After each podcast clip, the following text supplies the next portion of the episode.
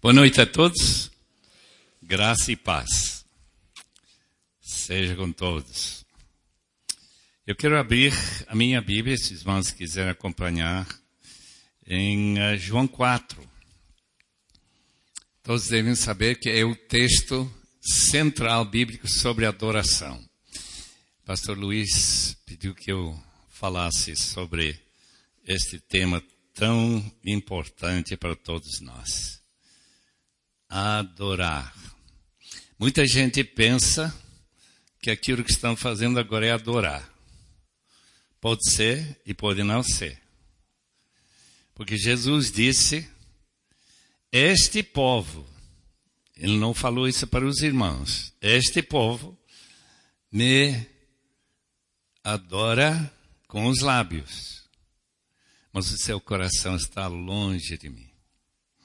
Em outras palavras, nós podemos nos aproximar a Deus fisicamente com palavras, mas não adorar. Portanto, essa noite, se Deus estiver conosco, e se Deus abrir nossas mentes para entender um pouquinho mais o que a Bíblia ensina acerca desse tema central na Bíblia, a razão que Deus nos criou, a razão que nos salvou foi para adorar. E certamente, eternamente estaremos adorando já encontrando capítulo 4 de João. Eu vou ler aqui na nova versão internacional. Começando, versículo 7. Os irmãos sabem que Jesus está passando por Samaria, passou num lugar chamado Sicar, no poço de Jacó. Nisso veio uma mulher, versículo 7, samaritana, tirar água. Disse-lhe Jesus, dê-me um pouco de água. Os seus discípulos tinham ido à cidade comprar comida. A mulher samaritana lhe perguntou, como o Senhor, sendo judeu, pede a mim, uma samaritana, água para beber? Pois os judeus não se dão bem com os samaritanos. Jesus lhe respondeu, se você conhecesse o dom de Deus, e quem lhe está pedindo água, você lhe teria pedido a ele, ele lhe teria dado água. Disse a mulher: O senhor não tem com que tirar água, e o poço é fundo. Onde pode conseguir essa água viva? Acaso o senhor é maior do que o nosso pai Jacó, que nos deu o poço, do qual ele mesmo bebeu, bem como seus filhos, seu gado? Jesus respondeu: Quem beber desta água terá sede outra vez. Mas quem beber da água que eu lhe der, nunca mais terá sede. Ao contrário, a água que eu lhe der, se tornará nele uma fonte de água a jorrar para a vida eterna. A mulher lhe disse, Senhor, dê-me dessa água, porque eu não tenha mais sede, nem precise voltar aqui para tirar água. Ele lhe disse, vá, chama o seu marido e volte. Não tenho marido, respondeu ela. Disse-lhe Jesus: Você falou corretamente, dizendo que não tem marido. O fato é que você já teve cinco, e o homem com quem agora vive não é seu marido. O que você acabou de dizer é verdade. Disse a mulher: Senhor, vejo que é profeta. Nossos antepassados adoraram neste monte, mas vocês, judeus, dizem que Jerusalém é o lugar onde se deve adorar. Jesus declarou: Creia em mim, mulher, está próxima a hora em que vocês não adorarão o Pai, nem neste monte, nem em Jerusalém. Vocês, samaritanos, adoram o que não conhecem, nós adoramos o que conhecemos, mas a salvação vem dos judeus, pois a salvação vem dos judeus. No entanto, está chegando a hora, e de fato já chegou, em que os verdadeiros adoradores adorarão o Pai em espírito e em verdade são estes os adoradores que o Pai procura. Deus Espírito, é necessário que os seus adoradores o adorem em espírito, em verdade. Disse a mulher: Eu sei que o Messias chamado Cristo está para vir. Quando ele vier, explicará tudo para nós. Então Jesus declarou: Eu sou o Messias, eu que estou falando com você. Eu gostaria de convidar os irmãos a orar comigo e pedir o quê? Vai ser um pedido corporativo. Que esses próximos minutos, 30 minutos, os irmãos peguem uma ideia que mude sua vida. Eu estive com John Haggai ontem em Campinas.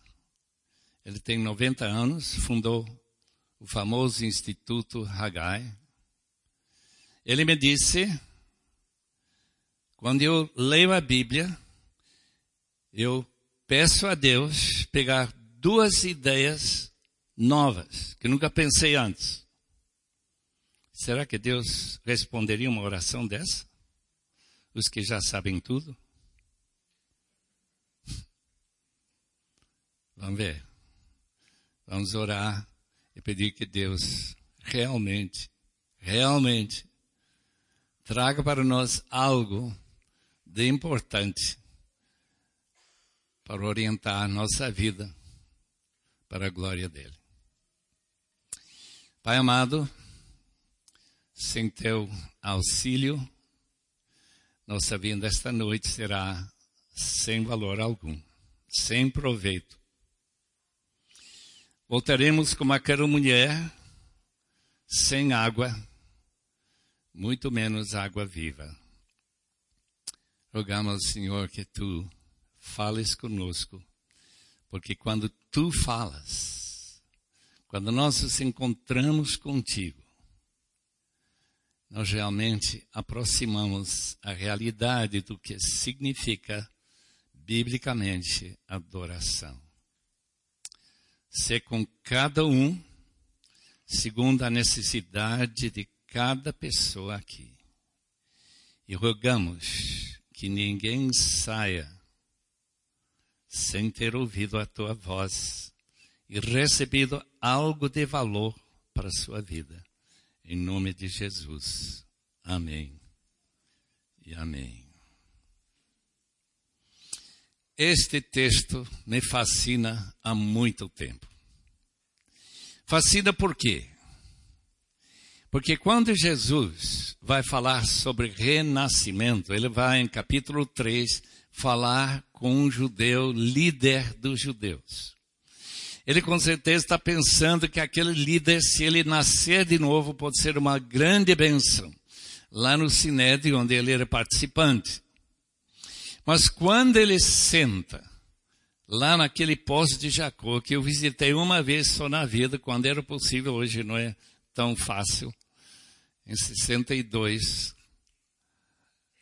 ele começa uma conversa com uma mulher samaritana. Aquela mulher tem uma vida meio complicada, como algumas pessoas aqui têm tido. E quando Jesus fala de água viva, ela não entende de nada. Ela entende o que significa essa frase para a época. É água que se repõe e não é um poço que quando a gente tira água, como vão tirar lá da cantareira, não tem mais.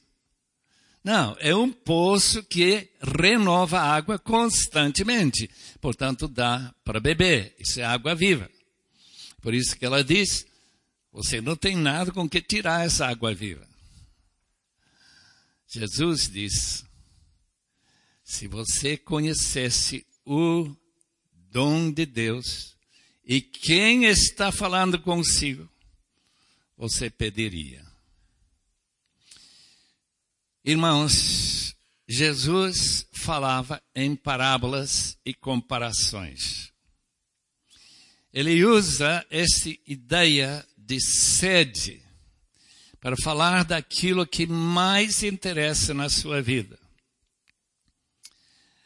A Evelyn Underhill escreveu um trabalho sobre a mística do cristianismo, dizendo o seguinte: que toda pessoa do mundo tem uma saudade para o perfeito lar.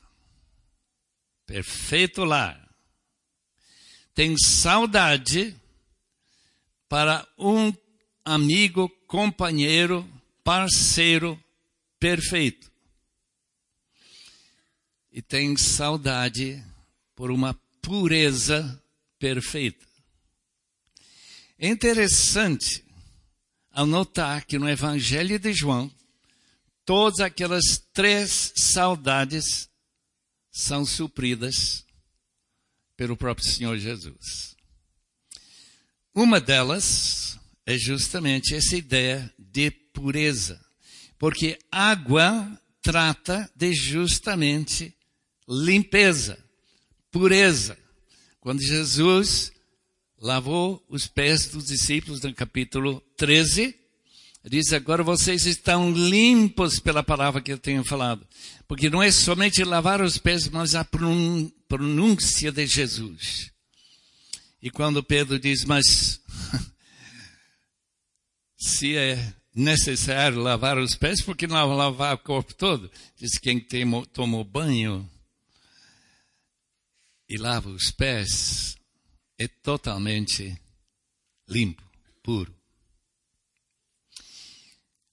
Temos que decifrar estas palavras. A palavra que ele diz, se você conhecesse o dom de Deus. Essa palavra dom refere-se, em primeiro lugar, ao dom do Espírito. Se os irmãos lerem capítulo 2 de Atos, há uma referência ao dom prometido àqueles que se arrependem e que, pela fé, se purificam nas águas batismais. É só ler versículo 38, 30, 39. Receberão o dom do Espírito Santo. Quando Nicodemos precisa nascer de novo. Jesus explica que sua pureza seria através da confissão dos pecados no batismo, porque na época de Jesus, hoje não é assim mais. Antes que a última vez que estive aqui, os irmãos estavam também praticando esse tradicional e já antigo modo de purificação. E a Bíblia ensina que pela fé, se você declara, esse é o primeiro credo da igreja, Jesus é Senhor, e você simbolicamente se livra dos seus pecados nessa água, você receberá o Espírito Santo. E terá, através do Espírito, o perfeito companheiro. Perfeita pureza e perfeito companheiro. E logo em seguida, capítulo 14, vai dizer que você vai ter o perfeito lar. Isto é, que você, entrando na casa do Pai, e lembra que essa casa não está falando de uma casa no céu, é uma casa aqui, na Ibeneu quando você se torna membro da família de Deus, em que há adoração, quando Cristo mesmo se encontra conosco, como ele encontrou com aquela mulher de Samaria. Se você conhecesse, e a mulher não conhece, não está nem entendendo, mas se você conhecesse, você pediria, ele lhe daria água viva. Pense um pouco comigo como está o seu coração. Você tem esta saudade para purificação? Você tem uma mancha na sua alma, um passado que vem assombrar sua vida e criar aquele sentimento, sentimento que Deus não me permitirá entrar na sua presença lá no céu, porque eu sou tão ruim. Se você tem desejo de ter pureza perfeita e total. Peça a Ele e Ele fará essa limpeza, essa purificação que Ele deu para os discípulos e Ele estava antecipando naturalmente a negação de Pedro no capítulo 13. Adoração, portanto, amados irmãos, significa animar a consciência pela santidade de Deus. Ninguém pede água viva que tenha uma consciência autopurificada. E o caso de tantas pessoas com quem eu tenho falado. Não, eu sou pessoa boa. Normalmente você pensa nos piores, mais hediondos crimes que eles não cometeram, graças a Deus mas não tem a mínima ideia de que tipo de exigência Deus tem para a santidade. Adoração nada mais, nada menos do que falar para aquela mulher: traga seu marido. E com isso, ela diz: Eu não estou casada.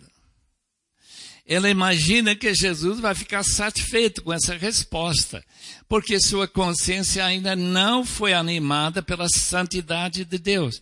Mas logo que Jesus disse, é verdade, aquele homem com quem você está maziada não é seu marido. Você já casou cinco vezes e não deu certo.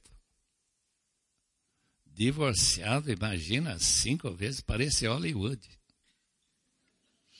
Com isso, ela fica consciente que Jesus percebe a necessidade mais profunda de sua alma, de uma purificação que ela mesma não sente necessidade até Jesus disse: Eu conheço o seu coração. O que, que significa adoração?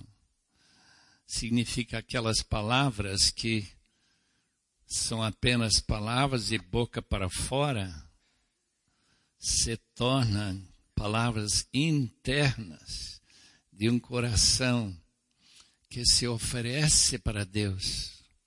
E como Pedro, que mudou de ideia quando Jesus disse: Se eu não te lavar, você não tem parte comigo. Não tem parte comigo. Adoração é nada mais, nada menos do que avivar a consciência pela santidade de Deus. E uma vez avivada, levar a pessoa a reconhecer que há uma fonte, crer mesmo firmemente que é uma fonte de purificação, para que você possa sentir, e com certeza isso que Jesus tinha em mente quando diz que quando alguém adora, quando alguém recebe essa água pura, essa pessoa não terá sede mais, não vai procurar outra religião, outro meio, outro sacrifício oferecer. Vai aceitar o sacrifício da cruz de Cristo em que você foi purificado. Eu penso dois discípulos que tanto precisavam dessa purificação. Um era Judas Iscariotes e outro era Pedro, Simão Pedro. Ambos cometeram um crime, um ato de rebelião contra Cristo incrível.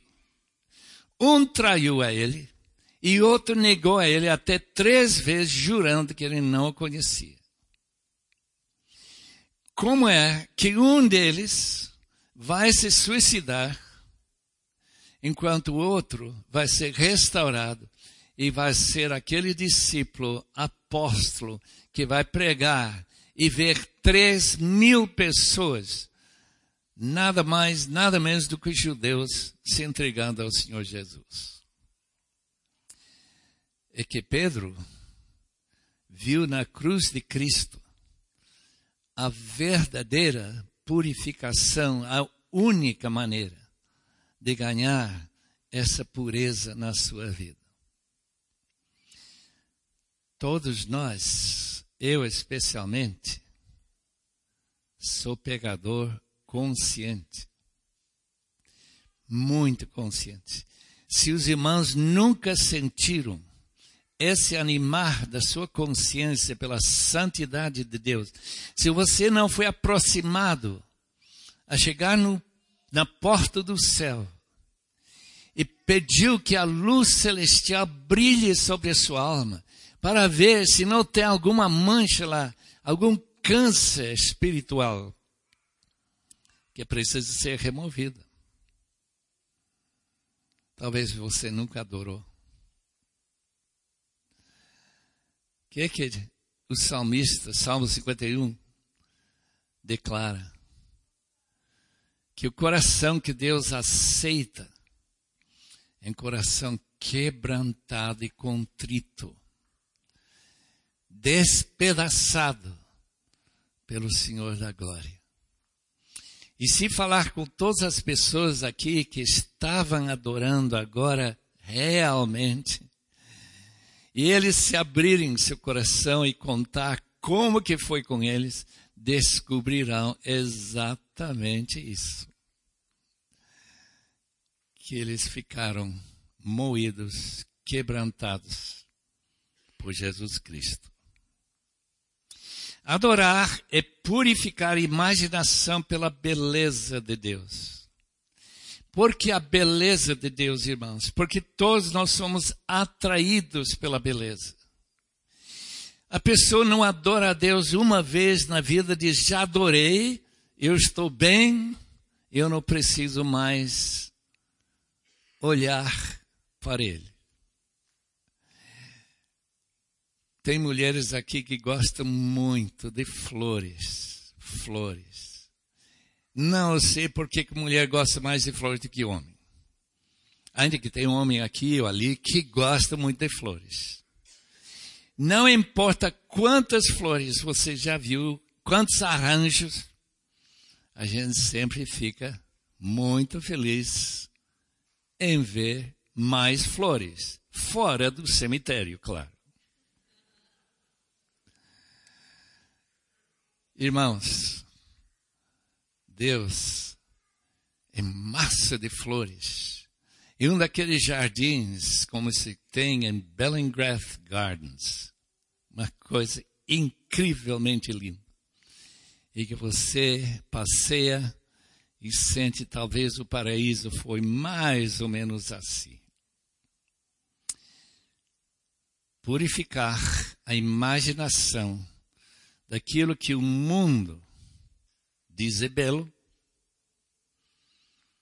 Internet, pornografia, ah, futebol, meus irmãos, uma bela jogada.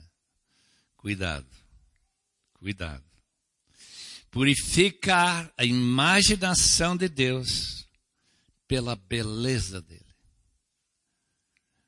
Deus belo Deus que é luz como o sol, meus irmãos, adoração é que cria na imaginação, ele é invisível para nós, ninguém tem visto a Deus. Mas através da experiência de olhar para Jesus e nós sermos transformados de glória em glória, segundo Coríntios 13, 18, nós somos aproximados a essa beleza. E a gente é transformado por essa beleza. Eu espero que todos esta noite vieram aqui para olhar, não para um jardim de flores, aqui não estou vendo, mas olhar para a beleza de Deus. Número três, abrir o coração para o amor de Deus. Todo mundo aqui provavelmente sabe que Deus é amor. que Deus amou de tal maneira ao mundo que deu seu Filho unigênito, para que todo aquele que nele crê não pereça, mas tenha vida eterna, que ele amou o mundo. Eu creio que todo mundo sabe, só que nós não sabemos que significa o amor de Deus em comparação com o nosso amor. Talvez por uma moça, uma namorada, uma esposa. Oh, irmãos, há uma imensa diferença entre o amor de Deus e qualquer amor humano. Até o grego tem palavras para distinguir esses tipos de amor. Tem a palavra storgei, o amor que a mãe tem para o filho e alguns filhos para as mães e os pais.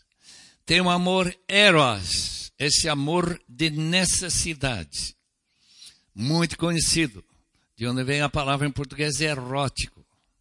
E tem a palavra philos, que é essa palavra de amizade, quando temos interesses em comum.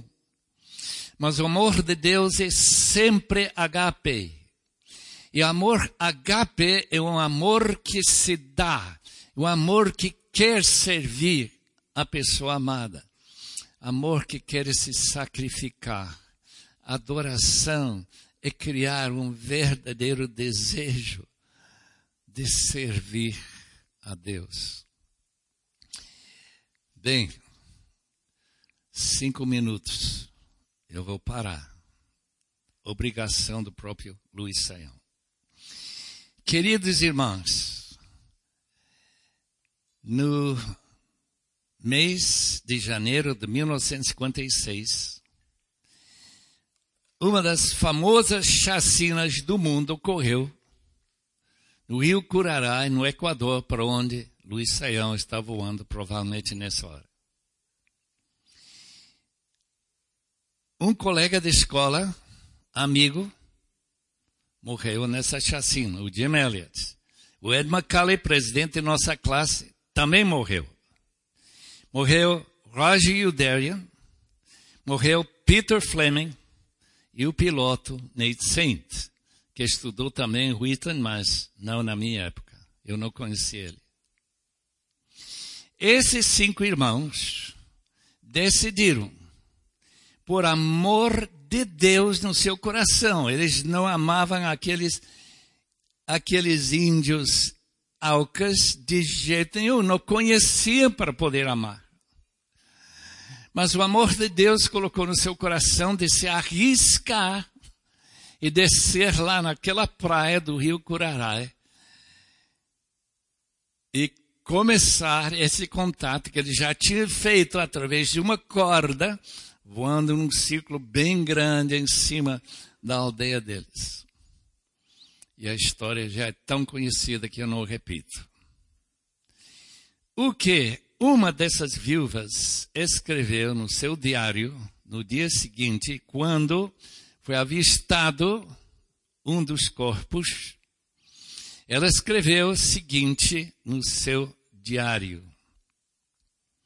Hoje, o capitão avistou um corpo flutuando no rio Gurarai. Estava vestido de jeans e camiseta. E o único que se vestiu dessa maneira foi o Roger, que era o marido dela. Quando eu recebi essa notícia, que foi a confirmação de que o marido tinha morrido mesmo, ninguém escapou. Ela disse: Meu coração transbordou de alegria. Será que ele não amava esse marido? Amava tremendamente esse marido. Porque ele foi digno de sua morte. Como que uma pessoa vai poder dizer isso? No dia anterior já li esse texto que me marcou, Salmo 48, 14.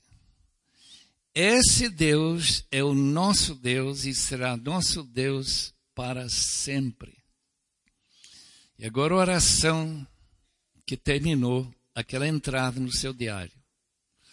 Oh Deus, me ajude a ser pai e mãe para os seus filhos. Irmãos, para a gente poder se alegrar na morte de uma pessoa muito querida, precisa do amor que não é nem storge, não é eros, não é filas, é verdadeiro agape. Adoração é quando nossos corações são abertas, realmente abertas para o amor de Deus. Nós viemos aqui para adorar. Mas como diz John Piper, culto não é adoração. A não ser que aquele milagre ocorra em que a imaginação é aberta para ver a beleza de Deus, o coração é aberto para receber o amor de Deus e que você receba essa purificação genuína de qualquer pecado que está perturbando a sua consciência animada pela santidade de Deus. Vamos orar? Pai amado, como é bom saber que tem a solução para essa grande necessidade que aquela mulher tinha e que todos nós temos e tínhamos. O Deus abençoe cada coração. Antes de dormir essa noite, havendo qualquer necessidade, pedir a Ti, Senhor, pedir mesmo de coração, como aquela mulher pediu, Senhor, me dá essa água essa água viva, e me receba nessa casa, essa casa do Pai. Me dá esse lar perfeito, me dá essa purificação total e me dá essa alegria de conhecer a Deus pessoalmente. Obrigado, queridos irmãos. Infelizmente, eu tenho que ir embora para uma outra reunião. E Deus abençoe vocês. Continue orando e adorando para a glória de Deus.